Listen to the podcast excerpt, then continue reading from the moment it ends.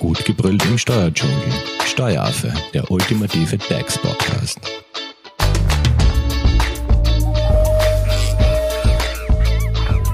Hallo und herzlich willkommen beim Steueraffen.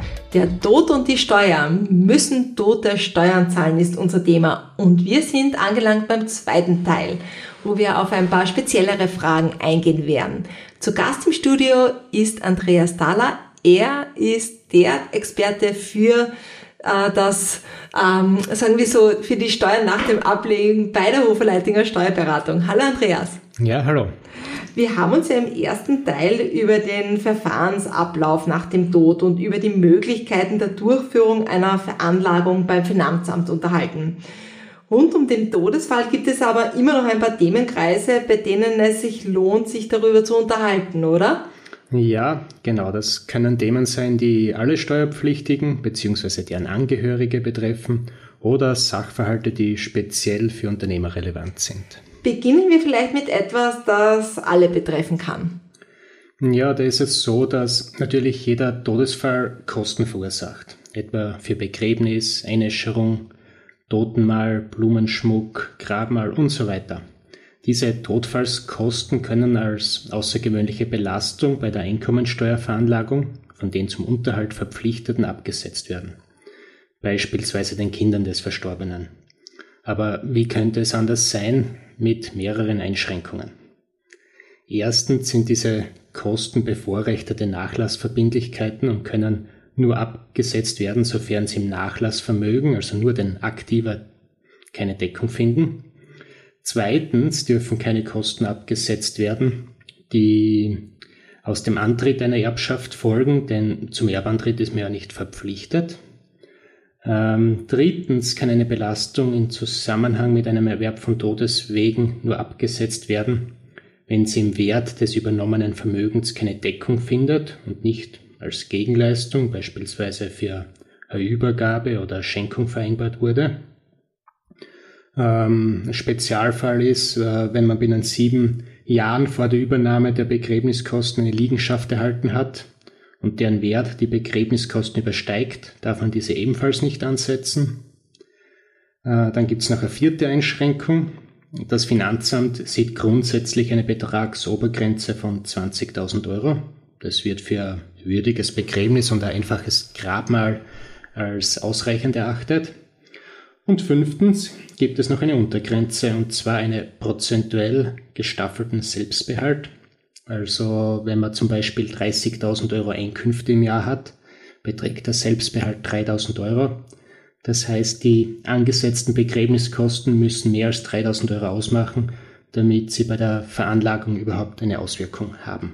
Ich meine, das sind ja viele Einschränkungen. Also es kann somit also sein, dass die Angehörigen auf den Bestattungskosten sitzen bleiben und diese auch gar nicht von der Steuer absetzen können? Ähm, ja, so ist es. Und ähm, viele Personen, besonders wenn sie nur geringes Vermögen oder geringe Einkünfte haben, schließen daher zu Lebzeiten Sterbeversicherungen ab, äh, die dann im Todesfall bestimmte Kosten übernehmen sollen.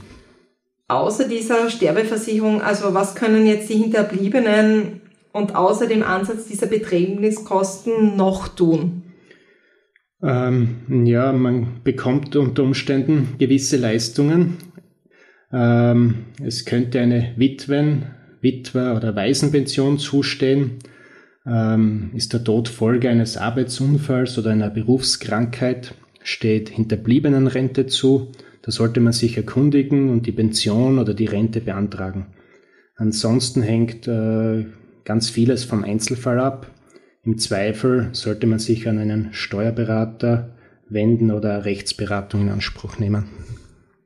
Gehen wir jetzt einmal davon aus, dass der Verstorbene Unternehmer war. Was gilt jetzt hier zu beachten?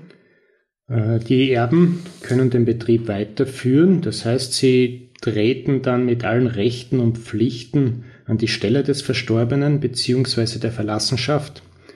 Ähm, sie sind zur Buchwertfortführung verpflichtet, und wichtig ist, wenn es Verlustvorträge gibt, können diese auch die Erben steuerlich geltend machen. Das heißt, vereinfacht gesagt, auch wenn die Erben mit dem Betrieb Gewinne machen, zahlen sie weniger Einkommensteuer, bis die Verlustvorträge aufgebraucht sind. Äh, was man nicht vergessen darf, ist das Gewerberecht. Meist war ja der Verstorbene der Gewerbeinhaber. Ähm, das Gewerberecht sieht als Ersatz für die fehlende Gewerbeberechtigung grundsätzlich das Fortbetriebsrecht der Verlassenschaft beziehungsweise nach Beendigung der Verlassenschaft das Fortbetriebsrecht der Angehörigen vor. Da gibt es aber auch Ausnahmen und die führen dazu, dass zum Beispiel ein gewerberechtlicher Geschäftsführer bestellt werden muss. Und wenn der Betrieb jetzt nicht fortgeführt wird? Ähm, wird der Betrieb aufgegeben oder veräußert, sieht das Einkommensteuergesetz eine Begünstigung vor. Auf den Veräußerungs- oder Aufgabegewinn kann der Hälftesteuersatz angewendet werden. Unter anderem ist Voraussetzung, dass die Erben nach der Einantwortung den Aufgabe- oder Veräußerungswillen zum Ausdruck bringen, zum Beispiel durch Verkauf von Betriebsvermögen oder dass sie eben auf Käufersuche gehen. Äh, eine Veräußerung oder Aufgabe innerhalb eines Jahres nach der Einantwortung wird in der Regel vom Finanzamt als noch begünstigt eingestuft. Dann gibt es noch ähm, weitere Begünstigung, ähm, die Entnahme des zum Betriebsvermögen gehörenden Wohngebäudes führt gewöhnlich zur Aufdeckung stiller Reserven. Aber die Entnahme anlässlich der Betriebsaufgabe unterliegt bei Erfüllung diverser Voraussetzungen jedoch nicht der Besteuerung. Gut, da reden wir jetzt aber immer von einem Einzelunternehmer. Was ist, wenn der Verstorbene nicht nur Einzelunternehmer ist, sondern häufig werden ja auch Betriebe in Form einer GmbH geführt? Ähm, ja, da gibt es jetzt hm, mehrere Konstellationen. Verstirbt ein Gesellschafter, also jemand, der nur Gesellschafter ist, hat es auf den Betrieb der Gesellschaft mit beschränkter Haftung formell nur wenig Auswirkung. Äh, die Anteile einer GmbH sind ja übertragbar bzw. vererblich. In Gesellschaftsverträgen sind aber durchaus Klauseln üblich, die es den Mitgesellschaftern des Verstorbenen ermöglichen, den Erben die Anteile auf Basis einer dort geregelten Bewertung abzunehmen.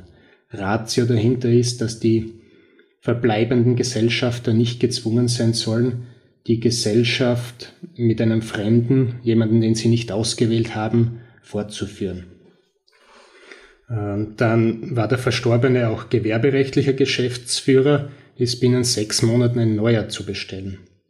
War der Verstorbene der einzige unternehmensrechtliche Geschäftsführer oder einer von kollektiv zeichnungsberechtigten Geschäftsführern, äh, können die erbantrittserklärten Erben oder Verlasskurator einen Geschäftsführer bestellen. Wenn das nicht passiert und äh, Vertretungshandlung ist notwendig, dann kann das zuständige Firmenbuchgericht auf Antrag einen Notgeschäftsführer bestellen. Gut, und abgesehen von der bisher auch im ersten Teil des Podcasts angesprochenen Einkommensteuer, welche Aufgaben oder Steuern sind jetzt im Todesfall noch relevant? Oder gibt es überhaupt noch relevante weitere Steuern? Ähm, ja, es, es können mehrere sein ähm, oder mehrere Arten von Abgaben, die man zahlen muss. Äh, was in der Regel anfällt, sind Gerichtskommissionsgebühren für die Abwicklung der Verlassenschaft. Es kann Immobilienertragssteuer anfallen, wenn aus der Verlassenschaft etwas verkauft wird oder wenn etwa ein Erbe das Barvermögen bekommt und der andere dafür die gesamte Immobilie, wofür letzterer aber noch zusätzlich eigenes Geld aufwenden muss. Ähm, dann ist es so, dass bei der Übertragung von Immobilien grundsätzlich Grunderwerbsteuer anfällt. Ausnahmen gibt es für den überlebenden Ehegatten. Da gibt es einen Freibetrag, der 150 Quadratmeter Wohnfläche entspricht. Und auch für Unternehmensübertragungen gibt es da eine Ausnahme.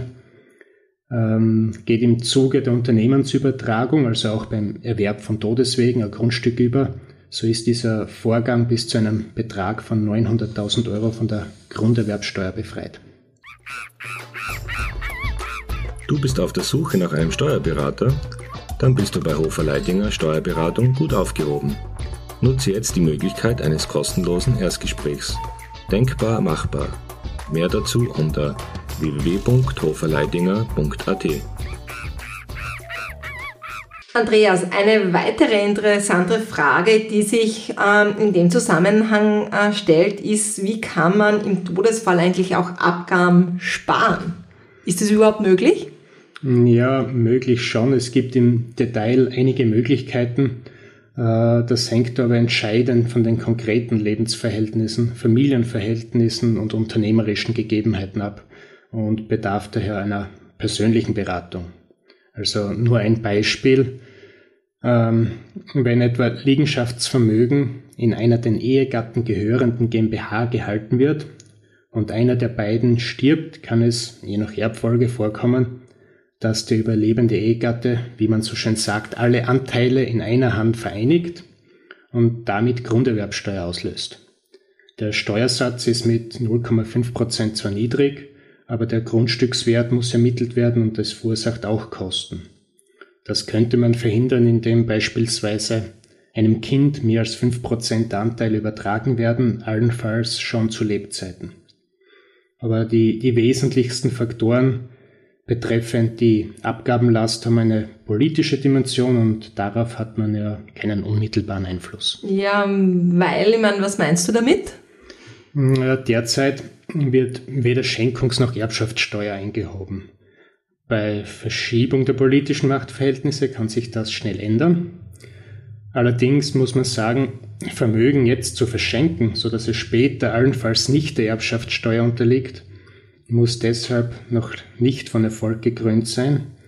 Erstens gibt man bei einer Schenkung ja tatsächlich etwas aus der Hand, was man sich nicht mehr zurückholen kann. Und zweitens kommt mit einer Erbschaftssteuer sicher auch eine Schenkungssteuer und die kann auch rückwirkend eingehoben werden. Also nachdem derzeit ab einem gewissen Wertbetrag Schenkungsmeldungen verpflichtet sind, dürfte das auch technisch kein großes Problem sein. Ein anderer wichtiger Punkt, der in Zukunft kommen könnte, ist vielleicht die Wiedereinführung des Pflegeregresses. Was hat es damit auf sich?